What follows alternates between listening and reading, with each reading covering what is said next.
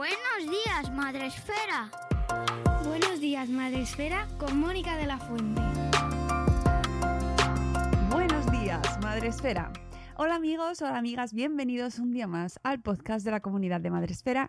Ya sabéis, aquí intentamos traeros cada podcast, cada programa, ideas, retos, personas, lecturas para una crianza mejor.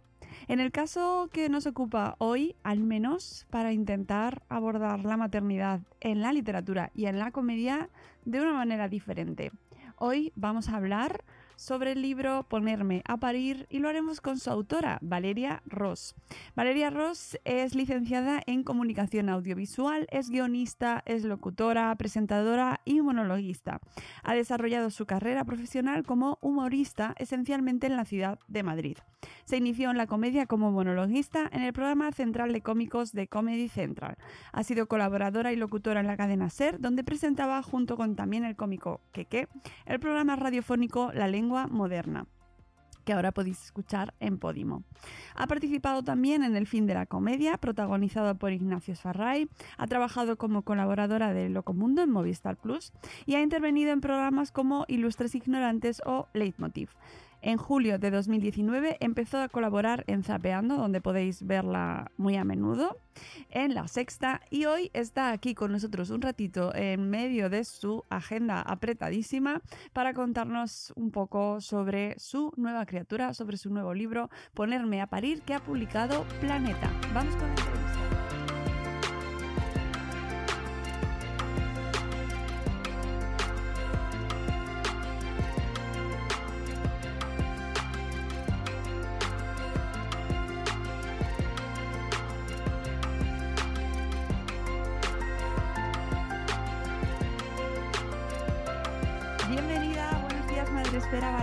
estás? Lo primero. Hola, buenos días, muy bien. Ya ves, con el pelo mojado aquí, con buen tiempo, no me puedo quejar. Eso es porque no estás cerca de donde estamos nosotros, me parece. No, porque aquí hace un tiempo. No, no eh, eh, es, raro, ¿eh? He sacado un libro y me he ido, me he ido del país. O sea, vamos, la editorial me va a querer matar. Pero bueno, eh, la verdad es que estoy haciendo un proyecto y no, y no me puedo quejar. Es un proyectazo que no podía decir que no. Ya os contaré más adelante y nada, ya haré todo, toda la firma de libros y, toda la promoción a la vuelta. Bueno, lo primero, enhorabuena por la nueva criatura, eh, ponerme a parir. ¿Qué ha supuesto para ti eh, este lanzamiento y estrenarte como escritora, además de tu faceta de cómica y aparecer en medios de comunicación, de televisión? ¿Qué supone dar este pasito a la literatura? Bueno, pues para mí eh, supone bastantes cosas. Primero porque desde que soy pequeña me encanta leer es un hobby que tengo y que lo mantengo y siempre he tenido la espinita de escribir. Mm, pero bueno, al final acabo, acabo diciendo que no valgo para ello, que me da miedo, que pues. Entonces, empezado por lo fácil, que es escribir de uno mismo, ¿no? Que al final la ficción es, me parece como muchísimo más complicado. Pero ya el hecho de haberlo escrito entra dentro de, de lo a donde me quiero dirigir en un futuro, si, si me atrevo ya con la ficción. No lo sé, no lo sé, te estoy hablando de, de que para mí los libros son tesoros, eh, cada libro es un tesoro y, y, no dejo de pensar que escribir uno es un orgullo tremendo. Eh, hablemos de expectativas, porque si hablamos de maternidad, hablamos de literatura, de escribir, tú misma lo dices, aquí eh, este síndrome de la impostora que es muy normal a la hora de abordar el primer libro. Em, ¿Cómo crees que se va a acercar la gente a tu, a tu libro conociéndote previamente? ¿Y cómo esperas romper esas expectativas o no? Fíjate que no, lo, había, no lo había reflexionado. Em, creo, que, creo que es muy interesante mm, conocer a una persona a través de su, de su escritura, porque te lleva a sitios que, igual a la hora de, escuchar con imagen o a través de un podcast es más complicado, ¿no? O sea, hay, hay un punto de imaginación que ya forma parte del lector.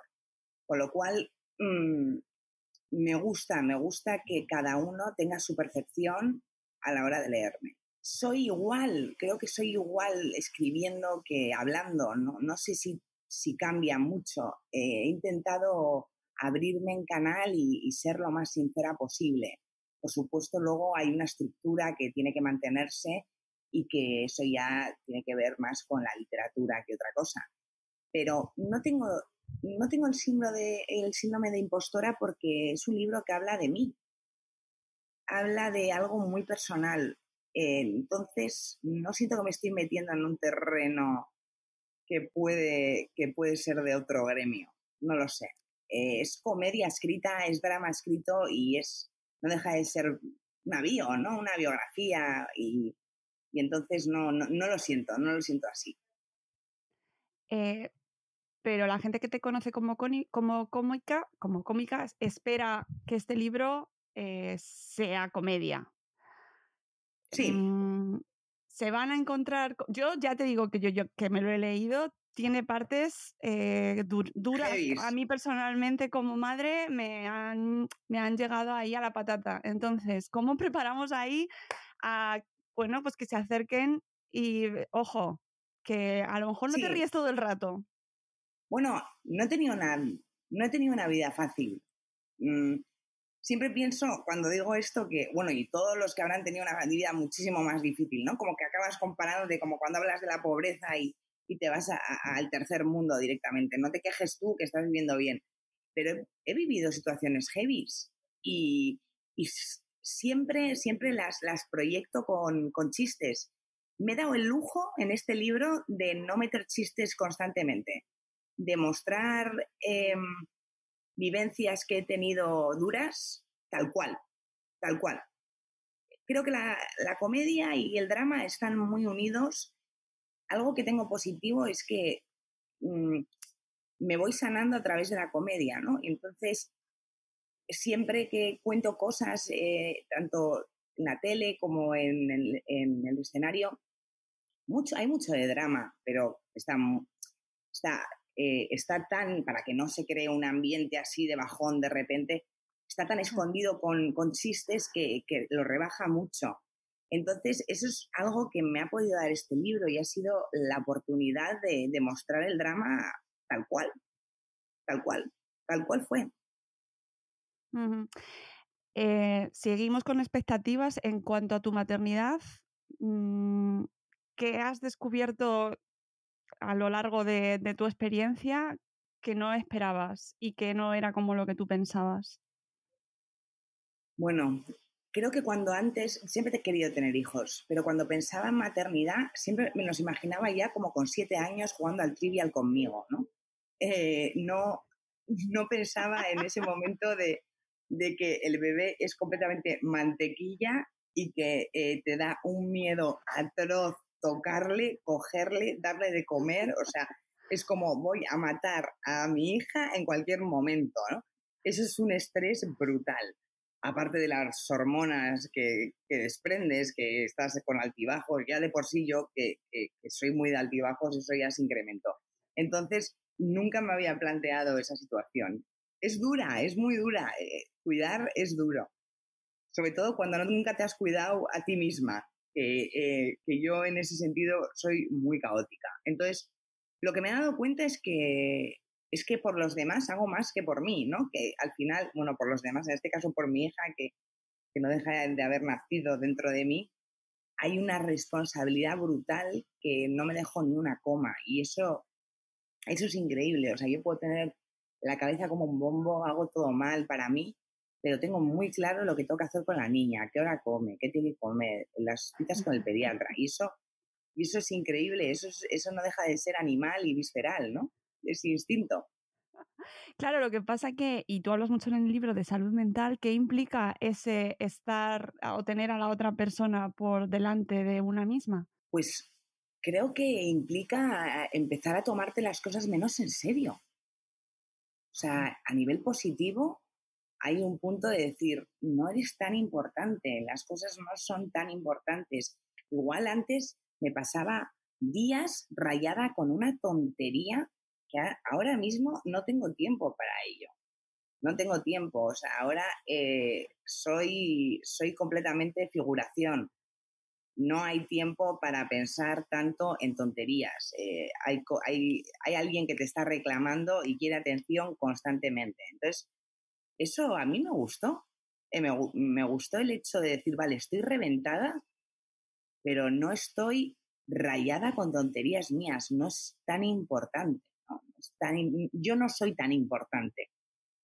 Eh, a mí personalmente, eh, además me lo leí un par de veces para asimilarlo, porque además lo cuentas de una manera eh, como muy aséptica, o sea, es decir, no te deshaces en adjetivos, ¿no? Lo cuentas mm, tal cual, pero además de una manera como desde fuera. ¿Qué te ha supuesto para ti reescribir este momento?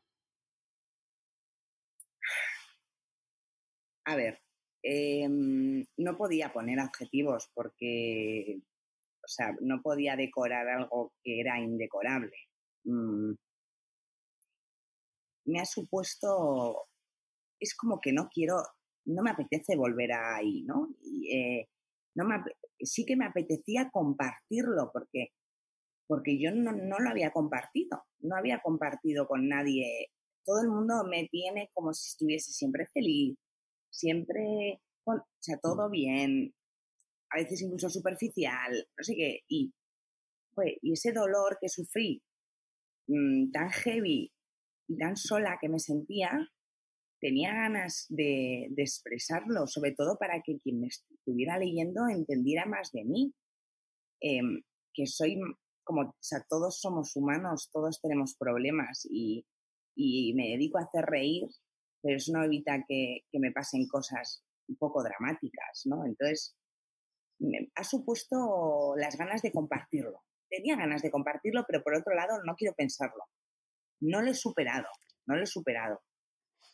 No, es como, eh. ahora cuando le veo a mi hija, yo me acuerdo de cuando ya pasó a los cuatro meses que ya todo bien, todo perfecto y tal, decía, pues que es súper mayor, ¿no? Yo le veía ya como si tuviese seis años, porque me habían parecido los cuatro primeros meses como, madre mía, esto es un horror, o sea, me va a dar algo. Entonces, entonces sí que es verdad que, fue un momento muy, muy, muy duro, muy duro.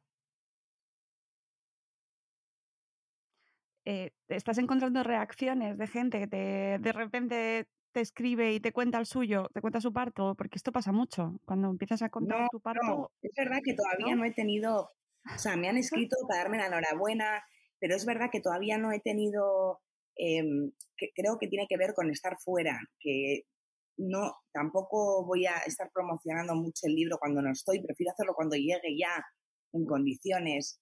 Entonces, por ahora, pues solo he tenido alguna crítica de, eh, positiva, la verdad, las, que he tenido un poco eh, genéricas, de me ha gustado, sé qué, pero no, no he llegado todavía a ese momento de, que, de que me cuenten su situación, que seguro que, pasará, seguro que pasará, no lo dudo.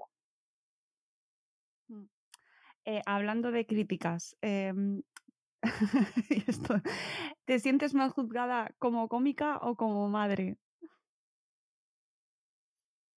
Uf, es que a la mínima que subo algo como madre hay críticas por todos los lados porque siempre estoy haciéndolo algo mal, ¿no? Alguien sabe más que tú, es mejor madre que tú y, lo estás haciendo fatal.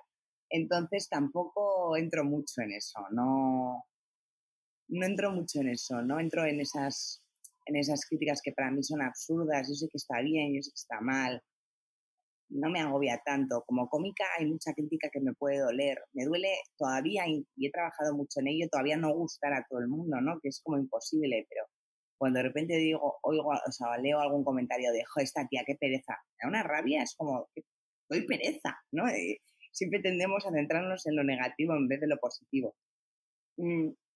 Mm, eh, como madre, no me, o sea, me expongo en el sentido de, de que hablo de ello, de, pero lo hablo, no, no, no detallo, ¿no? No me voy a, detalles concretos de cómo criar a un bebé, sino simplemente de, la conciliación, de eh, mostrarla a ella porque me parece lo más bonito del mundo y, me apetece subir una foto de ella. No juego mucho a, allá a, los mami blogs de de esto tiene que ser así, tiene que ser así, y no le lleves a la niña así, porque entonces le puede pasar esto y estás haciendo mal las cosas. No me voy a meter mucho ahí porque no, no tengo tiempo, ni me interesa, ni... Yo voy a hacerlo a mi manera y, ya está. Bueno, y aún así te van a llegar críticas, porque en el momento... Y aún así me llegarán.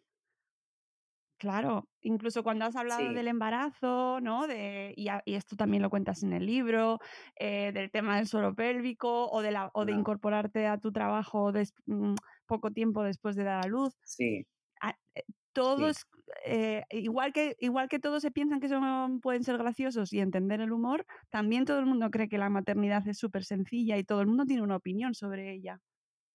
Bueno, lo del suelo pélvico fue brutal. Eh, era, era, sobre todo porque yo estaba a punto de dar a luz y era, o sea, se formó un cisco tan grande por una cosa tan surrealista, o sea, era una cosa que era tan absurda, o sea, decir que era un chiste tan absurdo de que no existía porque los bueno, que eran los hombres que nos hacían ir al gimnasio para ahí cuando que no les haga la bueno, eh, que no les que haga la campana, bueno, era tal tontería y se montó tal cisco que yo no daba crédito y sobre todo como un punto de, agobio ya porque no podía encender mi móvil porque era eh, eh, comentarios, eh, gente opinando de mí, no sé qué. Y yo estaba a punto de parir, que no podía más. Entonces fue de locos. Y luego ya el, yo sabía que iba a ser criticada por volver a trabajar pronto.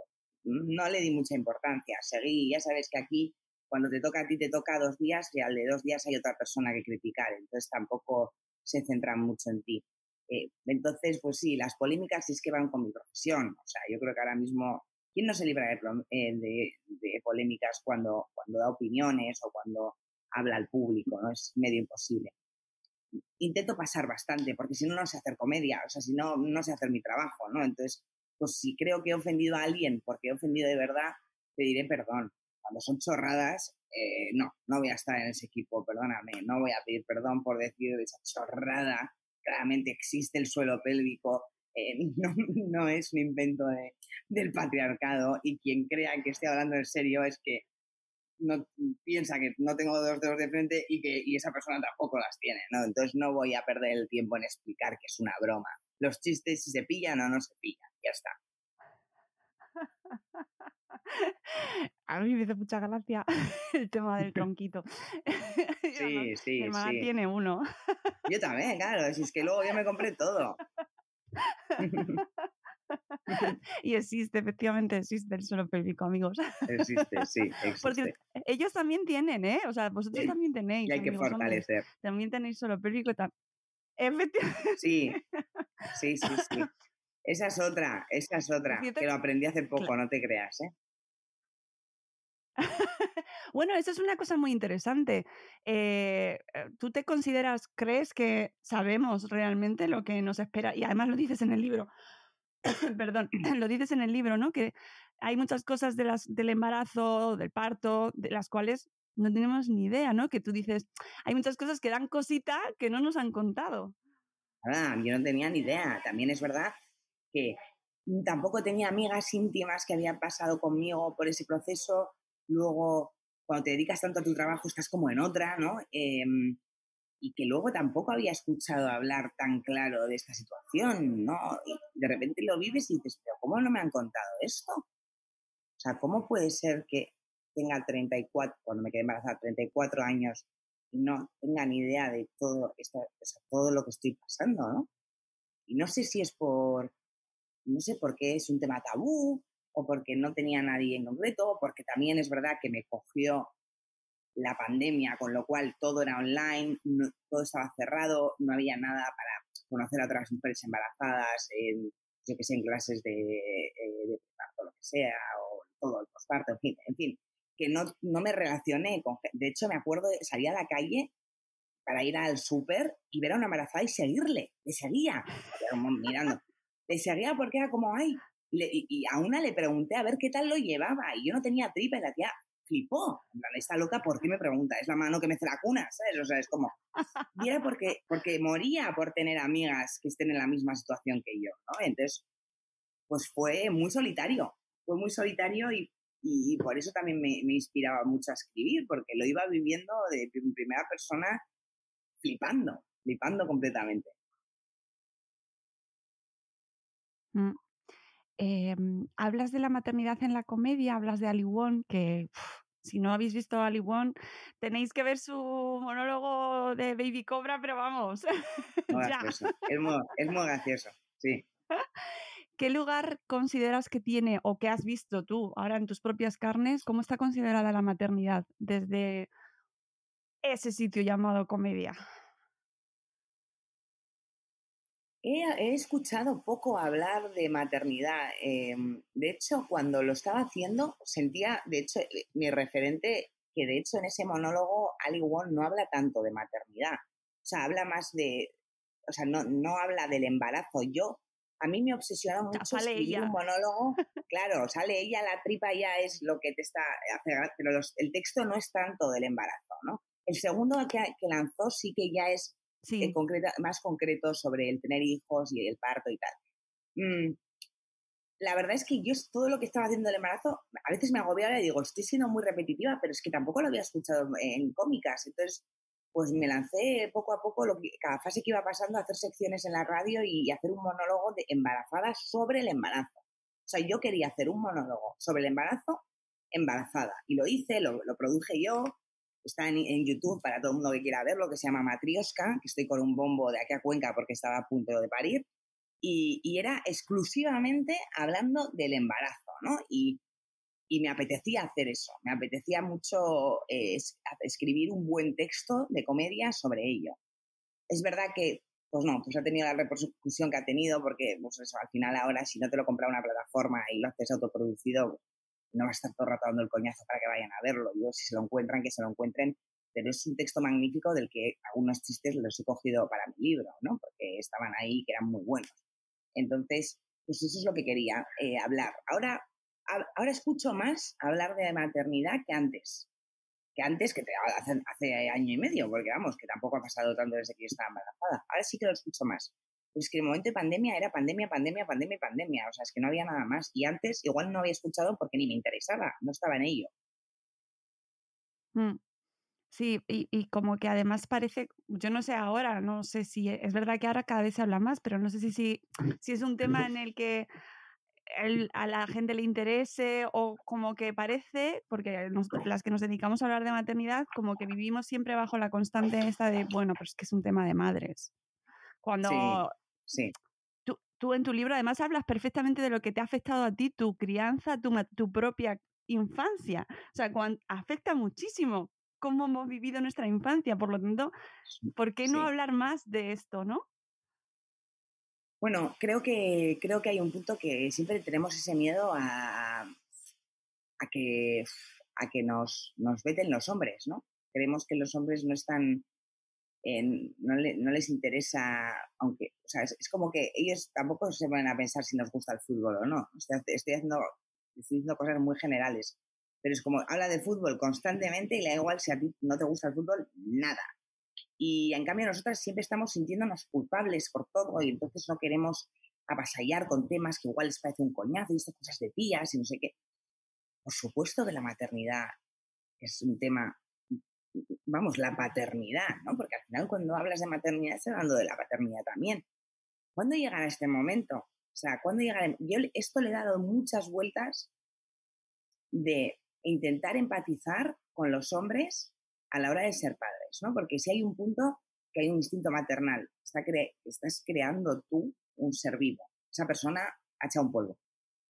Eh, tú estás creando un ser vivo. Entonces entiendo que sea muy complicado para el hombre sentir lo que tú estás sintiendo.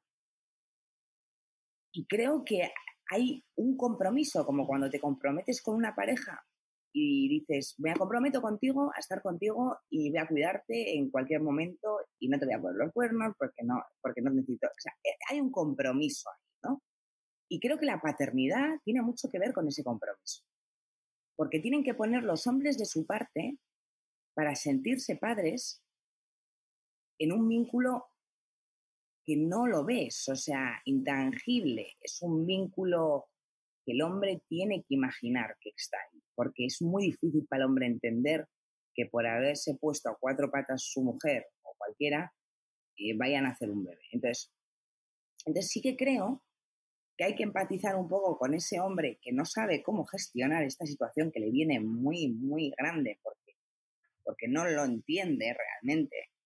Pero por otro, el hombre tiene que poner de su parte para crear ese vínculo y en el momento en que lo haga y trabajar y ayudar a, la mujer y o sea, estar con ella compartiendo todo esto, ya no ayudar, sino que también tiene que hacerlo. Es que pero yo debo ayudar porque esa persona lo entiende así, porque no, no sabe verlo de otra manera, porque no entiende que sea suyo ese. Entonces, creo que hay un compromiso del hombre con ese bebé que tiene que ser que la mujer no tiene nada que ver. Es el hombre con su hijo.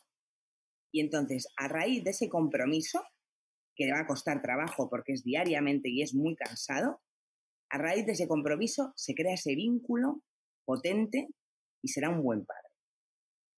Y tenemos ejemplos de buenos padres, tenemos ejemplos de me enfado contigo, cierro la puerta y me da lo que está haciendo el hijo, que le toques, si la bañera, si la comida. Entonces, eso es lo que pienso yo. Eh, entiendo que el hombre se siente un poco marginado, no sabe dónde está, no entiende nada, pero creo que tiene que crear ese vínculo él y para crear ese vínculo tienes que proponértelo y tienes que comprometerte con ello. Eso es lo que creo.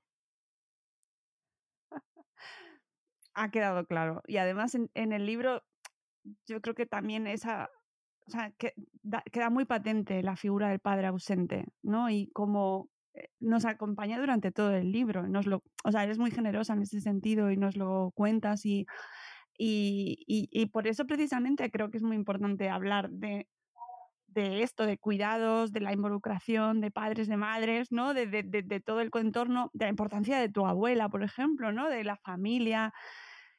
Y, y cómo es una pena que después se convierta en una temática menor porque hablas de parir. Y de repente pase a ser, bueno, sí, pero es que habla de parir. no, está, no es un ensayo metafísico, ¿sabes? Estás hablando de parir. Sí. Bueno, era el momento, tocaba eso en el capítulo. ¿Qué quieres que te diga? O sea, al final forma parte de este proceso. No, y hay que Me gusta el hecho... No, hay que darle, claro, por supuesto, es que estoy contando esta situación personal y, también me gusta el hecho que dejo al libro respirar volviendo a mi infancia con, aventuras que no tienen nada que ver con la maternidad. Entonces, eh, creo que ese libro es más de mí que, que del tema de maternidad. Sí, sí ¿no? Eso era el miedo también yo que tenía, que no quiero que sea un libro más de maternidad, eh, quiero que sea un libro de mí, como persona. no, y además las anécdotas eh, es pues eso, que te ayudan, ayudan mucho a conocerte a ti como persona y cómo eh, has vivido esta experiencia desde pues desde tu propia perspectiva, que no tendrá nada que ver con la que ha vivido otra mujer en en otra parte del mundo, pero que, con la que podemos empatizar perfectamente por mm, cuestiones más, muy universales. O sea que a mí me parece que ha quedado un relato pues eh, superhumano, muy cercano, con el cual podemos acercarnos a una persona que muchas veces vemos en la, al otro lado de la pantalla, ¿no? Y, y que parece como que la conoces, pero de repente es como, Dios mío, esto no lo conocía. Eso es lo que quería, era mi intención, así que me alegra que me digas eso. Sí, y espero que sigas escribiendo, eh, Valeria, ya que empezábamos la entrevista con ese, con ese objetivo, eh, me alegro, me alegro mucho y esperamos en nuevos proyectos y ver en qué estás ahora, que esto queda como sorpresa. Es secreto, yo me lo piden a mí, que no sé guardar, vamos, ni medio secreto, así que nada, deseando contarlo, deseando contarlo. Muchísimas gracias. Nada, gracias a ti por esto, este ratito dentro de tu agenda súper apretada. Gracias por este rato para acercarte aquí a Buenos Días Madresfera y muchísima suerte con la andadura de, tu libro cuando vuelvas a España y le puedas dar más vidilla. Ya seguramente te encontrarás con las mil preguntas que te haremos todos igual y acabarás. Te voy a dar bombo. Hay que darle bombo ya. hay que meter el ¿Eh? chiste del embarazo. ¿Eh? bueno, sobre todo espero que disfrutes eh, la parte de las entrevistas que a veces para muchos autores es como, uff, ya, pero es que no me apetece porque me van a hacer siempre las mismas preguntas. Bueno, que sepáis que nos acercamos desde el otro lado siempre con el mayor de los cariños y la intención de que la gente os vea y, quiera leeros, ¿vale? Y que Muchísimas gracias por haberlo leído y por hacerme esta entrevista, de verdad. Gracias por leerme, me ha hecho mucha ilusión. Pues gracias a ti y nada, mucha suerte. Te seguiremos viendo y leyendo y sea lo que sea que vayas haciendo. Amigos, nos vamos. Volvemos en una nueva entrevista muy pronto. Adiós.